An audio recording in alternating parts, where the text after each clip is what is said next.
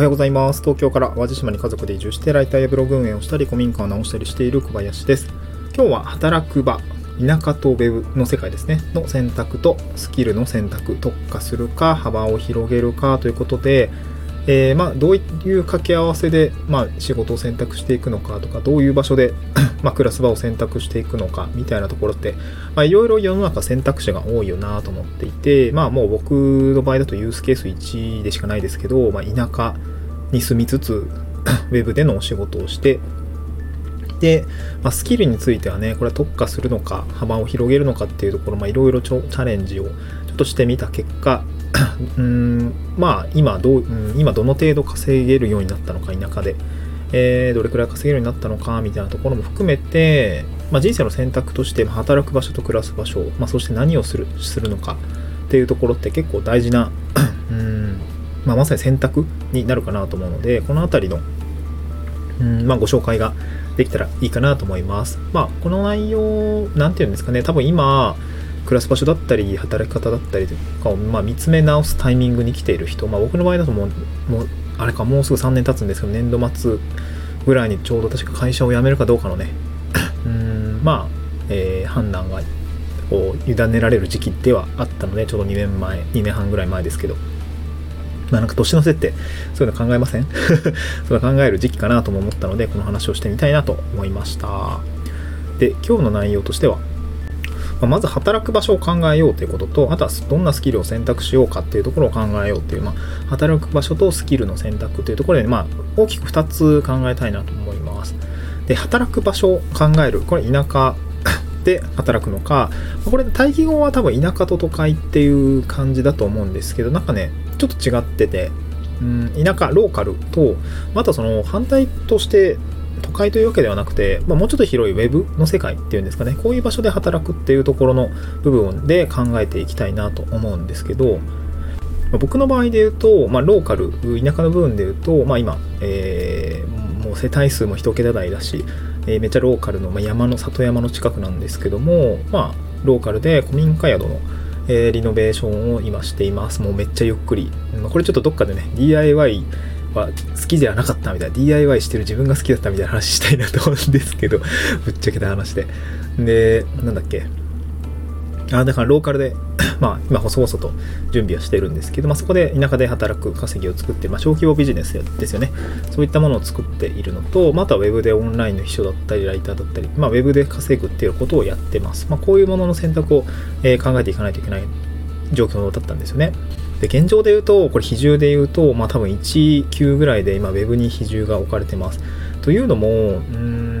まあローカルでビジネスを作っていくって、まあめっちゃむずいんですよね。まあ農業をしてる人はめちゃくちゃすごいなと思うし、そこで飲食店開業してる人はもうめちゃくちゃすごいなと思うんですよね。なんか僕はね、その選択、なんかリソースを思い切り振り切るというのがちょっとできなくて、Web でコツコツ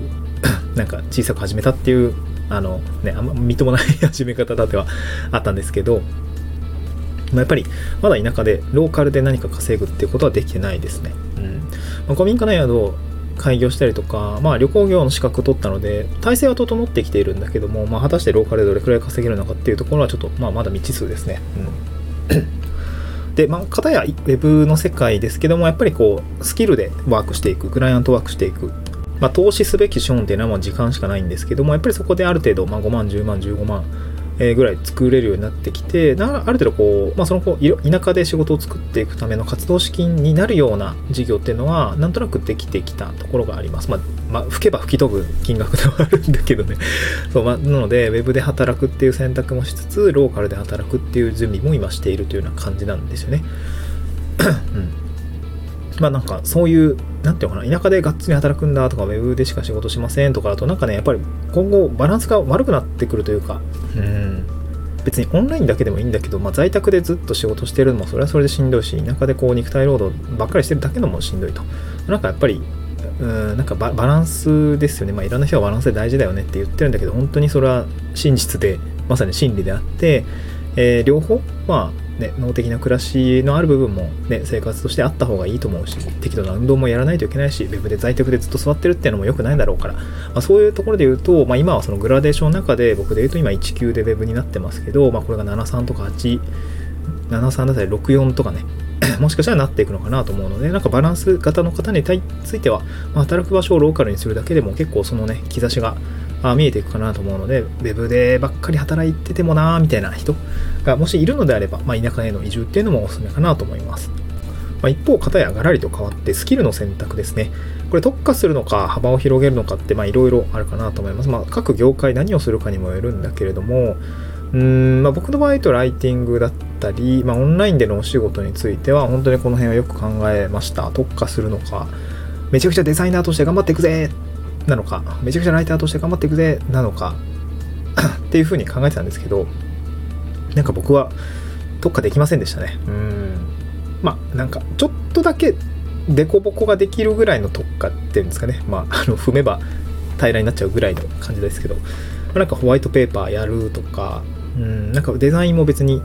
なんかロゴ作るとかじゃなくてちょっとパワポブラッシュアップしますみたいな 結構中途半端な感じなんですけどうん結果的にはうん。まあ、今幅広でいろんな種類の仕事ができているいい経験になっているので今は幅広げてよかったかなと思いますが、まあ、稼ぎ続けるんだったら特化しないと多分まずいのかなというふうには感じていますね。うん、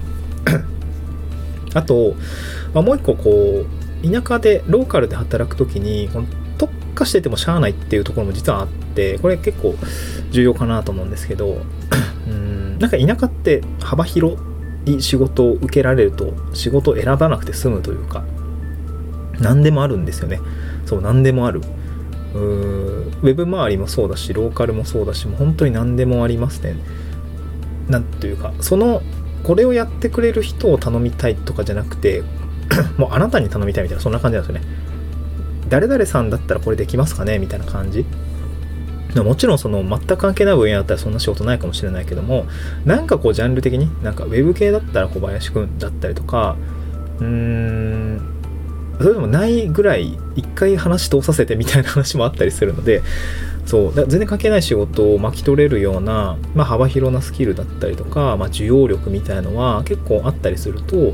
っぱまあ細々としたお金は拾えるのかなと思います。で、まあ、それがね稼ぎ続けるためにどうなんだっていうところはまた議論が必要だとは思うんだけれども田舎で稼いでいく仕事を作っていくっていうところになった時には まあ、ある程度何でもできるような状態うんなんか依頼があって企画立てれてなんか構成作って設計してうんなんか記事書いたりデザインしたり、まあ、デザインできる人をなんか巻き込んでプロマネしたりとか ディレクションしたりとか。で実際自分が現場に立って何かやったりとか話したりとか、まあ、それこそ DIY したりとか、まあ、現場に立ったりセミナーしたりなんかもなんかいろいろ現場に立つ仕事も多いとは思うんだけれども結構いろんなことがやっぱりそれぞれが仕事になって、まあ、それでね例えば1個3万円のビジネスが10個ね並行で動いたらもうそれ30万になるわけだし、まあ、1個5万ぐらいの 仕事が4つぐらいあったら、まあ、それで15万ぐらいになったりするわけなんで20万ぐらいになってするわけなんで、なんかそういう、まあ、小さな商いというものを複数持つという働き方自体も、僕は最初それを望んでいました。まあ、その難しさも実感はしたんだけど、めっちゃ大変とかね、うん、なんか単高単価になりにくい、突き抜けて高単価になりにくいっていうところもあったりするんだけど、なんかそのあたりはまあバランスなのかなと思いました。なんか、バランスってまあ言葉としてはいい言葉なんだけど、うん、まあどっちつかずなんですよね。まあこれ、それもまあ否定はしないけれど、うんなんか今の自分としてはまだ何かに特化できるようなうん自信もなければ覚悟もないっていうような感じで、まあ、なんかまだ過渡期、ずっと過渡期、ここ3年ずっと過渡期でなんかあれもこれもやってるような感じですかね。うん、まあなんかもうちょっとしたら落ち着くのかなと思うんだけど、まあ、結局来年以降もなんか宿やったりとか、結局新しいこと始まるんだけどね。うん、まあでも、なんか幅広でやってると、1個の仕事がなんか複数にこう点と点でつながって